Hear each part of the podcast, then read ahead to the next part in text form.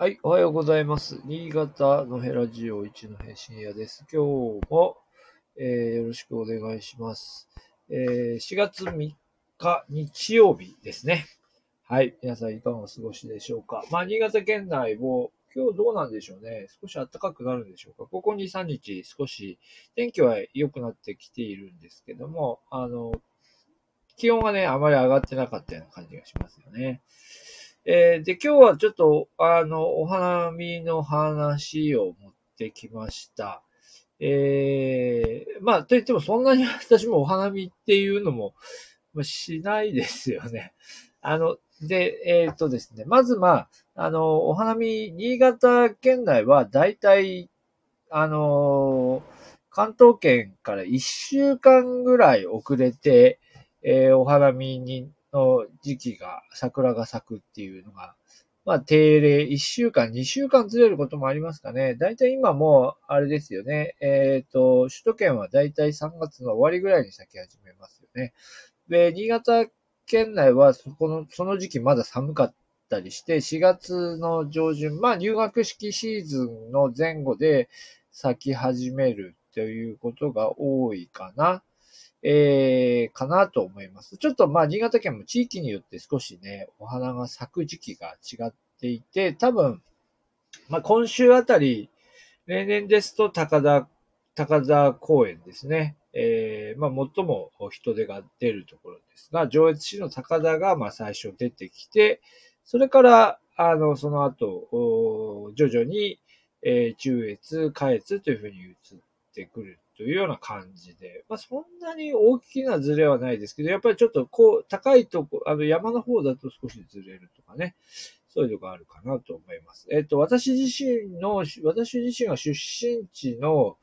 えー青森県の弘前市ですね。弘前市だと、えーまあ、もともとね、ゴールデンウィークに、あの、魚、あの、魚じゃないや、あの、お花を見に来る方がね、えー来ていたわけですけど、まあ、これも、ここもうずっともう、どんどんどんどん、あの、時期が早まっていって、まあ、今4月の中旬、下旬ぐらいになったらでしょうかね。下旬ぐらいになったらお花が咲く、あの、桜が咲いてしまって、ゴールデンウィークの頃にはもう葉桜みたいな。まあ、なので私自身もなかなかこう、実家にゴールデンウィークにこう帰省してもなかなか見れないという状態が続いています。あ、えー、冬香さんおはようございます。よろしくお願いします。今日お花見のお話をしてました。で、えー、で、まあ結論から言うと新潟県内、まあ今週末ちょっと出かけられるかなと思って、まあ高田の状況なんかを調べてみたんですが、まだ、あ高田の方はつぼみということで、です。えー、高田公園はこの間、あと、ぼんぼりをね、えー、設置したんですけど、そのぼんぼりを設置した途端になんか強風にやられて、えー結構折れちゃったっていうふうにね、聞いていますけども、まあ準備が進んでいるところですし、もうお花見、えーさいわゆる桜祭り季節には、実シーズンには入っているはずですが、まだ、えー花の方は咲いてないと、つぼみというような状態になっているそうです。で、あの、で、今年ね、やっぱり、どういうふうにやるかっていうのは各地みんな、こう、えー、迷っている。つまり、えコロナ対策を取りながら、桜祭りをやるという、で、桜祭りやって桜を見に来て、まあ、距離を取りながら桜を見て帰るというね、ことであればまあいいんでしょうけれども、おまあ大体、え東京都内なんかそうですけど、人がいっぱい来たらね、もう密集しちゃいますし、で、そして何よりやっぱり宴会ですよね。えーまあ、いわゆる花より団子問題で、団子っていうか酒飲みみたいなね。えーというようになってしまうと、おまずいよね、ということで、まあね、2020、2021とほぼほぼ桜祭り全滅ですよね。えーほとんど、まあ、まともに開催できない状態でしたけども、今年は各地、まあ、今年こそという感じで、えー開催にしているところが多いようですよね。まあ、ただ、まあ、多分、どうなんでしょう。主催側からすると、主催側からするとじゃないかな。まあ、地元からするとかな。やっぱりこう、そこにこう、人が来ていただいて、いろいろ消費していただくっていう中で、やっぱり公園の中で、えー、お店が出てて、で、そこで、こう、なんか買って、えー、食べたり飲んだりしてもらいたいんですよね。ですよね。えー、で、で、まあ、それがあって、またその流れで、まあ、外の飲食店にもこう人が流れて、えー、そして泊まる人もいてという流れが、まあ、期待されているんでしょうけれども、まあ、やっぱりの、その宴会をどういうふうにするかっていうところで、まあ、みんな前、まあ、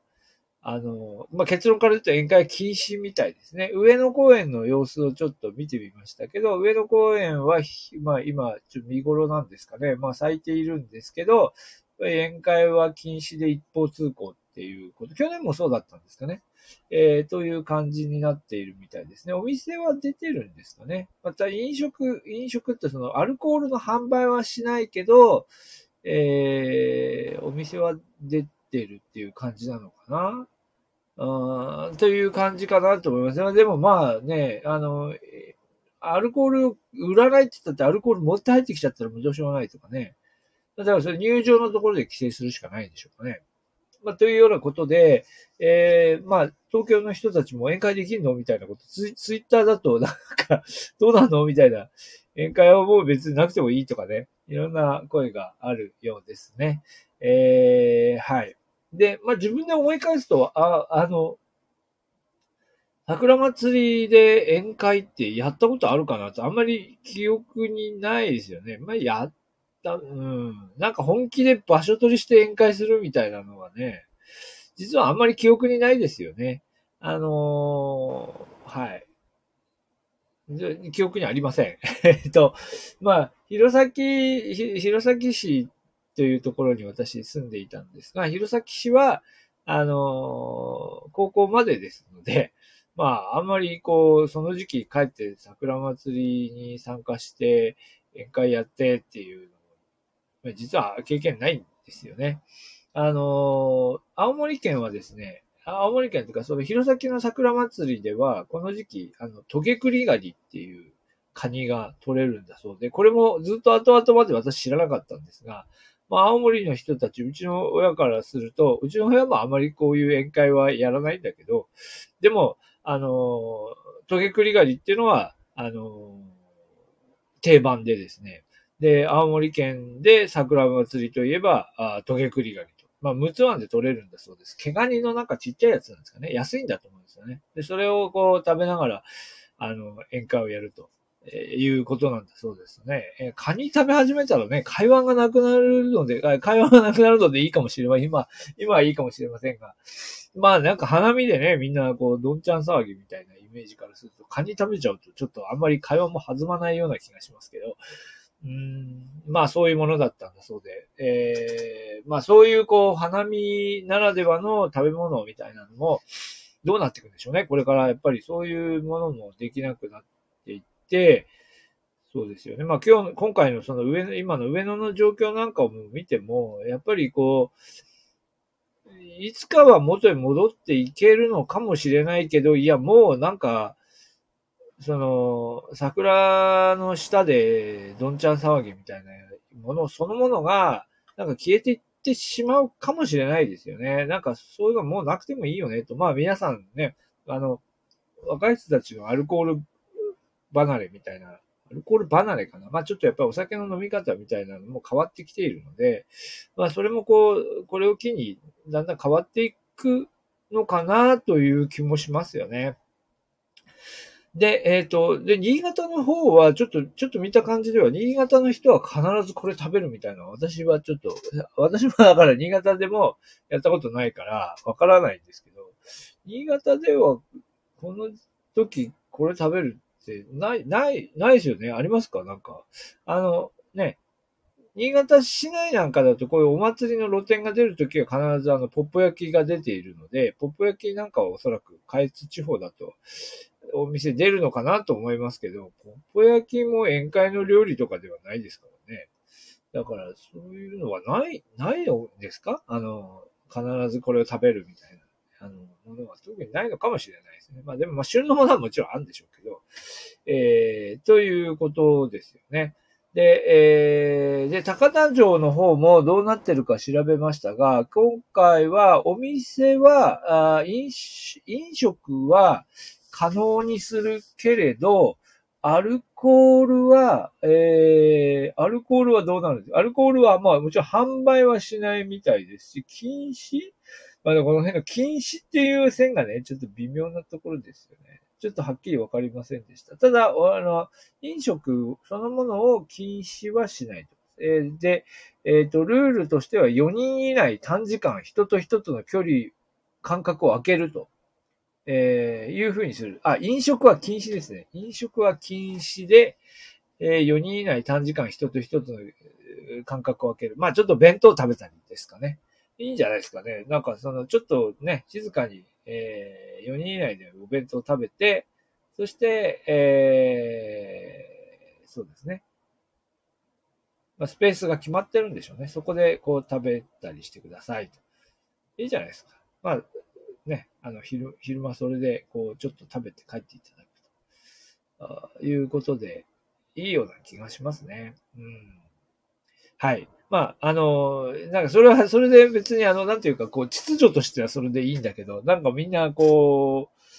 う、ね、あの、お酒飲んでたくさんこう消費してほしいみたいな人たちからすると、ちょっとね、あの、やっぱり寂しいなっていうのもあるとは思うんですけど、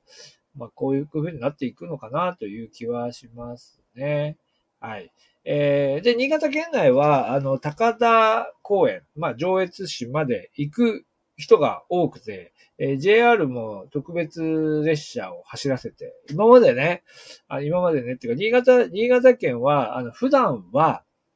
新潟、普段は、えー、上越新幹線と北陸新幹線で、こう、なんというか、東京からこう、枝分かれして、新潟、新潟側と、それから上越側に、えー、北陸新幹線ですね。走っていて、で、だから、新潟から上越の間の、こう、移動っていうのは、まあ、必ずしもこう、なんていうか、頻繁ではないというか、あんまり便利ではないんですよ。えー、なんですけど、あの、この時期は、鉄道が、走っていくんですよね。特別列車が出たりするんですが、でもなんで鉄道で行くかってもちろん鉄道で、車じゃなくて鉄道で行きたいって方はもちろんいらっしゃると思うんですけど、やっぱりね、やっぱお花見行ったらアルコール入るし、みたいな、そういうこともあって、まあ普段車で何でも行っちゃう新潟県民が、この時期は、えー、公共交通を利用する。えー、まあ実はね、高田公園、まあ、あの、ピークは本当に混んじゃって、てあの、車を止めるとこはないんですよね。結構遠くからシャトルで移動したりっていうことがあるので、まあ本当は公共交通で行った方がいい面もあるんですけど、えー、はい。まあそんなことですよね。で、あとだから夜桜見物用に夜電車が出るのか。まあそういうようなことが行われる。まあつまりそれだけ上越市のこう、こう下越地方との間は結構距離があるんだけど、この時期はやっぱりみんな高台向かう人が多いですよね。多いです。で、えっ、ー、と、じゃあこっち側ですね、新潟市内とか下越側ではみんなどこに行くのかというと、どこなんですか？あの、必ずここみたいなのは私もちょっとわからないです。富谷野型とか、えー、もそうですし、まあ安らぎて、うん、そんなに安らぎてもものすごく桜が咲くっていう、まあ、まあ咲きますけどね。えー、し、あとどこでしょうね。まあ、柴田城ね。柴田城もまあ、あの、お城があって綺麗ですし、えー、あとどこですか？村松公園とか。まあ、いろんなところで桜の名所と言われるところは、あの、いろんなところにあるんですが、えー、高田公園並みにダントツ定番のはここみたいなところが、あるかというと、うーん、どこ？みたいな。いや、どこも、どこも、あのとこ、いろんなとこで桜咲いてるけどねっていうようなね、えー、ような感じの状態で、やっぱり定番っていうところで言うと、高田公園まで行くっていうのが多いんでしょうかね。多いんでしょうか。まあ、というような印象です。はい。で、あと、あの、あ、そうだ、そうだ。それで、あの、私は、あの、普段は、普段はっていうか、コロナ前はですね、コロナ前は必ずあの、学生たちに声をかけて、えー、梶川治水記念公園っていうですね、柴田の、まあ、ちょっと郊外なんですよ。大学からも、そうですね、車で15分ぐらいかな。まあ、普段、普段あんまり行くことはないところなんですけど、梶川沿いの、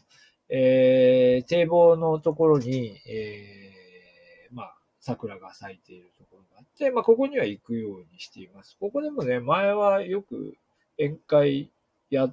宴会っていうかピクニックっていうかね、まあ、いわゆる飲食をしている人たちいましたけど、まあ、もう今いない、今年もいないでしょうね、多分ね。まあ、あの、ある種穴場といえば穴場でですね、あの、まあでもちょ、ちゃんとこう、なんていうかな。まあなんで行くかっていうと、まあ桜自体はね、まあ大学の中も相当桜植えてあって、えー、あの、もう十分なんです。あの、その季節になれば、ものすごい桜が咲き誇って、もう全部見切れないぐらい、ね、忙しくて全部見れないぐらい桜咲くんですけど、あの、勝ち治水記念公園はちょっと、やっぱり言われがありまして、やっぱりあの、もともと、やっぱり電車に乗ってでも桜を見に行くという定番、そのさっき言ってたね、下越の定番であった時代があって、その梶川水、梶川沿いに、えー、臨時駅ができて、みんな新潟から、あのー、行ったと。いわゆる芸妓さんをこう、なんか連れてって、なん、なんて言うんですか？あの、はい。あの、同伴じゃなくて、なんて言うんだ？なんだろう、そば一緒に行くみたいなね、ことも行われたっていうぐらいだ場所で、えー、相当な賑わいを、その、見せていた。まあ、下越の、まあ、定番みたいな場所だったと言うんですけど、まあ、これがですね、えー、羽越水害かな？昭和40年代羽越水害のあたりで、えー、やっぱり、まあ、治水工事をするときに、えー、桜がやっぱりその、なんていうか、あの、なんですか、その、地盤を弱くしているっていうかな。まあそういう話になって、まあそれは、それは後にやっぱり間違いだったってことに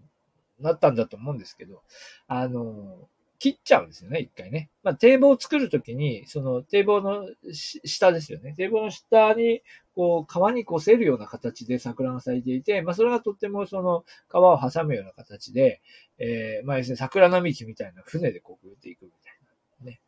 のだったので、まあ、そこは人気があったんですけど、それがまあなくなって、えー、まあ、それ全部切っちゃったというもので、で、その後、まあもう結構時間が経つんだと思いますが、やっぱりその桜を再興しようということで、堤防を作った時に堤防の上に桜をどんどん、あの、えー、植えていきまして、で、今はこう桜並木みたいなのが堤防の上にガーッとできて、それも非常に景観が綺麗で、です。ね。まあ、あんまりだから、こう、で、宴会っていうか、なんかこう、ご座敷って、で、ご座っていうか、レジャー、レジャーシートを敷いてみんなでなんかね、あの、食べたり飲んだりするところはまたちょっと下がったところに、えー、堤防の反対、展望の内、内側外、外側か。えー、川、川が見えないところにもう一個できていて、そこにも結構桜咲いてるんですけども、まあ見せ場っていうかね、景観的に面白いのは、梶川沿いの川沿いにずっと桜並木ができてるっていうのが、まあ見どころですかね。えー、で、なので、まあだから今もう仕様としては何でしょう。まあ宴会用ではないですよね。あの、そもそも公共交通機関で行けない、いいけないと思います。行けないようなところなので、うん、まあだから、まあ車で行くような感じになりますしね。えー、なので、お酒を飲んでっていうのでは少なくともないっていう感じでしょうね。はい。まあ、というようなところに、まあ、普段、まあ、ここも、これまで行ってきましたけども、なかなかこう、学生を連れていくのもなかなか、こう、時間割上ね、大変なんですけどね。春休みでもないしね。まあ、ということでした。まあ、こういうのも、まあ、そういう、こう、取り組みも、まあ、やっぱりこの2年で全部消えてしまって、まあ、大学生にいろいろな、こう、機会を作ろうというのも、もう一回なんかリセットし直しなんですけど、まあ、桜の方も、ちょっとこれからもう一回リセットで、今年また新しい形で、えー、こう、なんでしょうね、2, 2年ぶり、3年ぶりの、桜の、桜祭りのあり方っていうのがまた模索されていくのかなと思います。はい。というわけで、新潟県内はまだこれからですけども、まあ、東京都内を中心に、まあ、関東圏、えー、暖かい地域の 桜の状況を見ながら、少し新潟の花見もこれからどうなっていくのかなということをお話しいたしました。どうもありがとうございました。じゃあ今日も元気でお過ごしください。